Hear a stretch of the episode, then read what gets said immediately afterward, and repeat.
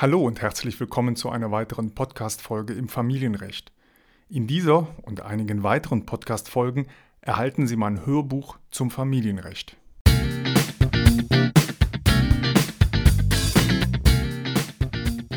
Familienrecht, der Podcast für Trennung und Scheidung. Mein Name ist Wolfgang Behlau. Ich bin Rechtsanwalt und Fachanwalt für Familienrecht.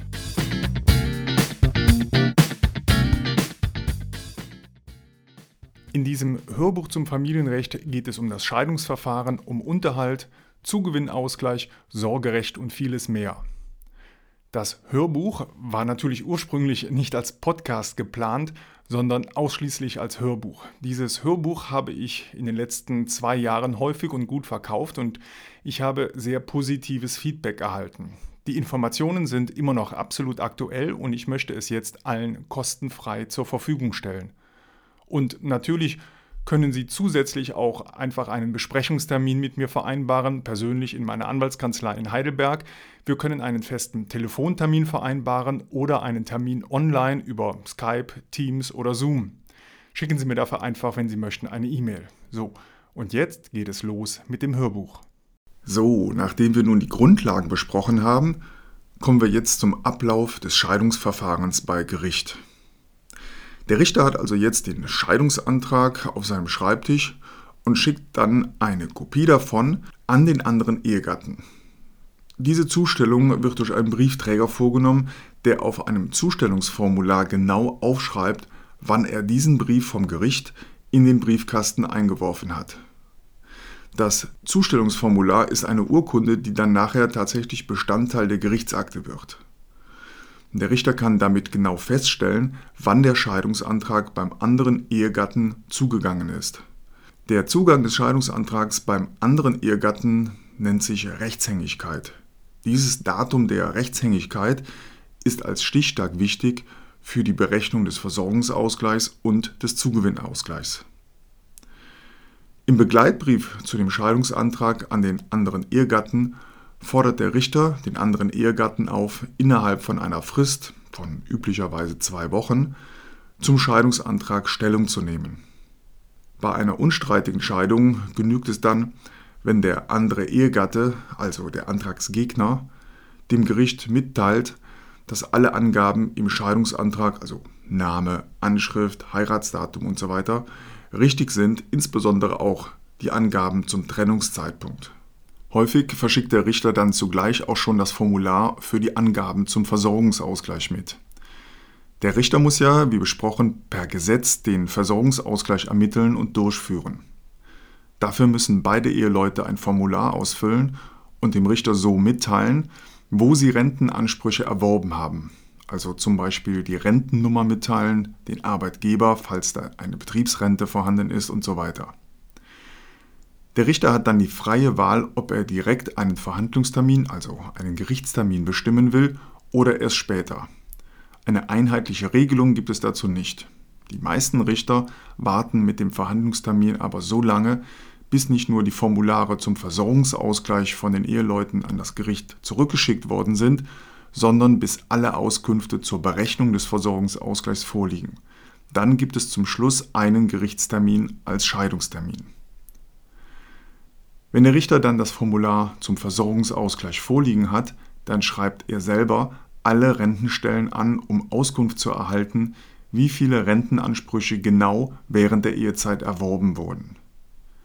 Der Richter verschickt also seine Anfragen an die Rentenstellen, verschickt die Antworten dann später an die Eheleute und erstellt zum Schluss einen Berechnungsentwurf für den Versorgungsausgleich, den er dann den Eheleuten vor dem Scheidungstermin zur Prüfung zuschickt liegen dem Richter die Auskünfte zu den Rentenansprüchen vor und kann er die Berechnung der Rentenverteilung erstellen, dann wird vom Richter in der Regel auch automatisch ein Scheidungstermin bestimmt. Wenn der Richter noch nicht alle Auskünfte zum Versorgungsausgleich vorliegen hat, dann bestimmt er in der Regel auch noch keinen Termin für eine Scheidung. Noch ein Tipp zum Versorgungsausgleich. Die Rentenstellen sollen zwar nur Auskunft erteilen über die Ehezeit, Üblicherweise wird von den Rentenstellen jedoch gleich eine vollständige Kontenklärung durchgeführt, also auch für die Zeit vor der Hochzeit. Bleiben dann zum Beispiel bei der deutschen Rentenversicherung offene, ungeklärte Zeiten übrig, wird der Ehegatte nicht über das Gericht, sondern direkt von der Rentenstelle angeschrieben. Das Gericht und der Rechtsanwalt erfahren davon häufig gar nichts. Wenn Sie also Post von der Rentenstelle im Zusammenhang mit dem Scheidungsverfahren erhalten, dann empfehle ich Ihnen, möglichst schnell die eingeforderten Auskünfte an die Rentenstelle zu erteilen, da das Scheidungsverfahren sonst nicht weitergeführt werden kann und im schlimmsten Fall droht Ihnen nachher sogar ein Zwangsgeld vom Gericht. Wenn dann alle Rentenauskünfte bei Gericht vorliegen, dann bestimmt der Richter den Scheidungstermin. Der Scheidungstermin selbst ist häufig völlig problemlos. Beide Ehegatten müssen anwesend sein und mindestens ein Rechtsanwalt. Falls einer der Ehegatten zu dem Gerichtstermin verhindert ist, zum Beispiel in Urlaub ist, dann kann problemlos ein schriftlicher Antrag auf Verlegung des Gerichtstermins gestellt werden. Der Richter prüft in der Verhandlung zuerst den Namen und die Anschrift der Eheleute und lässt sich die Ausweise zeigen. Anschließend werden die Angaben im Scheidungsantrag besprochen. Die Eheleute werden gefragt, seit wann sie getrennt leben und müssen ausdrücklich mitteilen, ob sie geschieden werden möchten. Und wenigstens einer der Ehegatten, nämlich der, der den Scheidungsantrag gestellt hat, der sollte dazu keine Zweifel zeigen. Nachdem der Rechtsanwalt nochmals den Scheidungsantrag dann im Scheidungstermin gestellt hat und auch der Versorgungsausgleich kurz besprochen worden ist, verkündet der Richter die Scheidung der Ehe. Diese Scheidung ist jedoch noch nicht direkt automatisch rechtswirksam. Da man gegen den Scheidungsbeschluss wie gegen die meisten gerichtlichen Entscheidungen ein Rechtsmittel einlegen kann, also in dem Fall hier eine Beschwerde, muss nun noch die Rechtsmittelfrist abgewartet werden und erst danach sind die Eheleute rechtskräftig geschieden. Mit einem zweiten Rechtsanwalt kann übrigens auf diese Rechtsmittelfrist von beiden Eheleuten verzichtet werden, dann ist die Scheidung sofort im Termin rechtskräftig.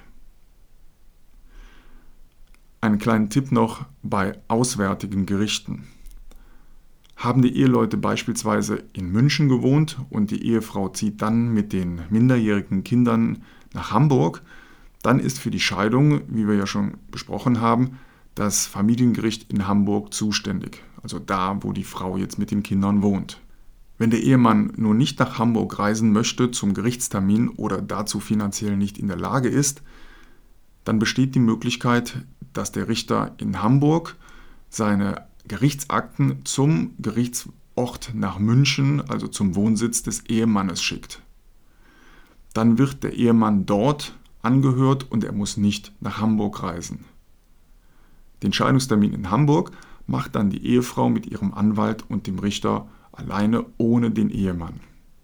Ein solches Vorgehen funktioniert natürlich nur, wenn außer der Scheidung sonst nichts zu regeln ist. Soweit das Scheidungsverfahren. Und was regelt der Richter zum Scheidungsverfahren sonst noch? Ich hatte es ja schon mal kurz erwähnt. Ganz einfach, nichts.